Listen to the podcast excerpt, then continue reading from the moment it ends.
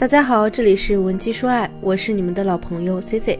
如果你遇到了什么婚姻感情难题，可以在简介中添加我的微信文姬零七零，文姬的小写全拼零七零，找到老师做一对一服务。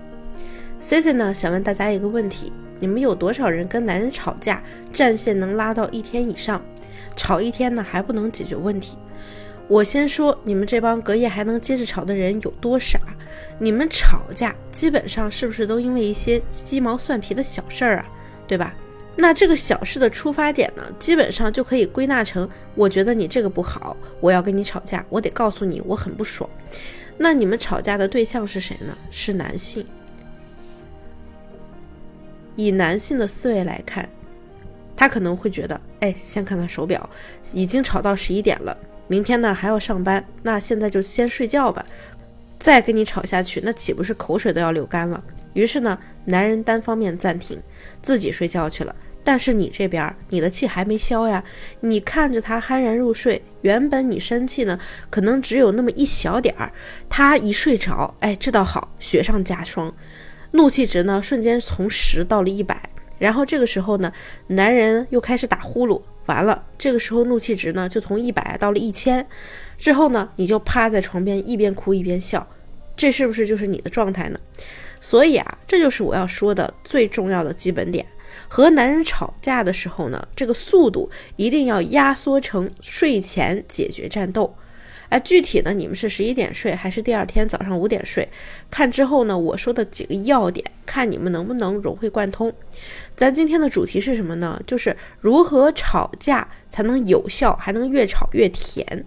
啥是有效啊？咱之后再说。我先跟你们说，无效吵架是啥样的。你一顿发泄情绪，要不就是哭，要不就是骂，最后呢，男人什么事儿都没记住，就记住你一吵架就得哭，就得闹。所以啊，有效吵架的结果必然得是他能让，必然得是能让他记住让你生气的这个点，并且呢之后有意识的去改善。现在呢，咱们复盘一下，有多少次你因为同样的事情跟他吵架，就说明呢有百分之八十的概率你当时吵架流的那些泪啊都白流了，剩下百分之二十的概率呢是他这个毛病就是改不了，或者呢你不值得他改这个毛病。这种情况，你要么分，要么忍，你自己决定。所以第一个要点呢，自然而然就出来了。在吵架的过程中，我们不能只单纯的发泄自己的情绪。注意我的用词，情绪啥意思啊？就是你可以宣泄你的情绪。吵架的第一步呢，就是要把情绪给发出来。之前呢，别人也有跟我说过啊，你你要先冷静下来。那老师替你们试验过了，我也不是神人，我也冷静不了。我不高兴的时候，你让我不爽了，那我就得说呀，凭啥我得憋着呢？人又不是机器，对吧？我有七情六欲，我有情绪了，我就得抒发。但你在抒发这个情绪的时候，就得有技巧，不能光指责他，而是得跟男人表述清楚，你这样做会让我有什么样的想法，造成我什么样的感受，而不是一边哭一边骂对方狗东西。我简单示范一下，比如呢，我老公之前经常在书房打游戏，打到凌晨两点才回来睡觉，我就会跟他说：“你每天下班了就到书房打游戏，你都不陪我，你这样会让我觉得对你来说我没有游戏重要，我很伤心。”当然，怎么说呢？就看你情绪想怎么宣泄，哭或者骂都只是表现形式。你把本质上你这样做会让我难过、伤心，或者呢有其他情绪，你跟他讲清楚。但凡这个男人爱你啊，你说完他多多少少都能理解一下。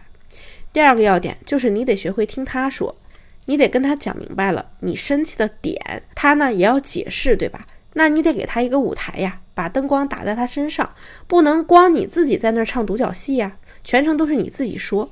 那当然，你们俩呢其实也不用吵，你就对着那枕头狂揍狂骂，你就能发现，你听他解释。你能不能接受？当然，大概率呢，你可能是接受不了的。所以你接受不了就有了，你得给他解决方案，对吧？别说谈恋爱了，就是我说咱们工作，我呢最讨厌的就是开会要讨论的时候，突然蹦出来那种一顿说你这个方案多不好，那个方案多不好的，对不对？说一大堆，然后这个人呢，他就是不给你提改善的意见，光知道打嘴炮，什么用都没有。所以你不能光跟他说你这样不对，我接受不了，你得跟他说你能怎么怎么样吗？这样会让我更能接受一些。我发现呢，女人多多少少是有点种族天赋在身上的，就是与生俱来呢，可能就比男人会砍价。你就把这个怎么做的过程告诉他呀，道理呢，你听我跟你们讲啊，就是砍价这个东西，商家说的，商家说了一个价钱卖给你，你心里对这个商品的心理预期呢是大概五百块拿走，但是呢，你会，但是砍价的时候你会对他说两百五，你卖不卖？咱不能太低，对吧？太低他就懒得搭理你了。然后呢，你就跟他来回的砍价，磨到五百这个价格，你就买走。你在给他解决方案的时候，你可以先给他一个非常严苛的方案，但是这个方案呢，不能让他破罐子破摔。那他肯定就会为自己这个权益啊，极力的去争取，给你另一个对他而言比较宽松的方案，然后你们双方一致协商一下，达成你原本的心理预期。这个时候呢，他会回想一下你第一个非常苛刻的方案，他就会觉得，哎呀，我家宝贝儿真是太通情达理了。然后吵完架之后呢，你开心，他也开心了。其这是三个按照吵架流程的要点。还有几个其他的小要点，大家也要记住。第一呢，就是不要在吵架的时候人身攻击你的老公、你的男朋友，他是你长大之后可能最亲密的人了，不至于把他祖宗全拉出来骂。这种行为真的很掉价，而且呢，属于没有礼貌和没有家教。第二个呢，就是。咱们就吵一个事儿，针对这个事儿来回吵，不要翻旧账。翻旧账是一种很没有逻辑的体现，也是一种对过去吵的架盖章为我失败了的体现。你之前呢都是无效的，那吵架才能让你翻旧账，对吧？那你这不是自己打自己脸吗？哪有将军打一半仗，然后跟人说我上次跟你打架我输了，输得很难看的。第三个要点呢，就是刚才说的一系列问题，我们都可能发现了源头呢都是对方错了。那如果是咱自己错了，你别天天看那些营销号给你洗脑，让你什么女王别低头，皇冠会掉。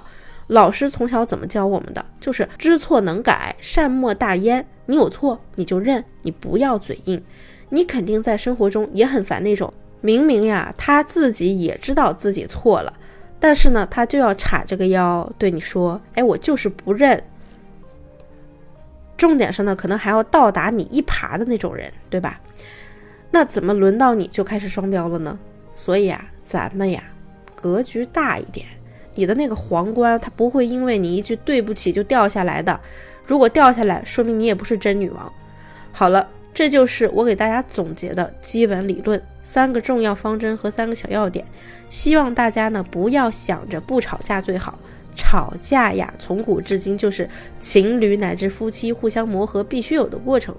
如果吵架，如果吵架的结果都能达成一致，其实呢，就是为了你们双方之后的和谐生活打下了基础。那今天的内容你都学会了吗？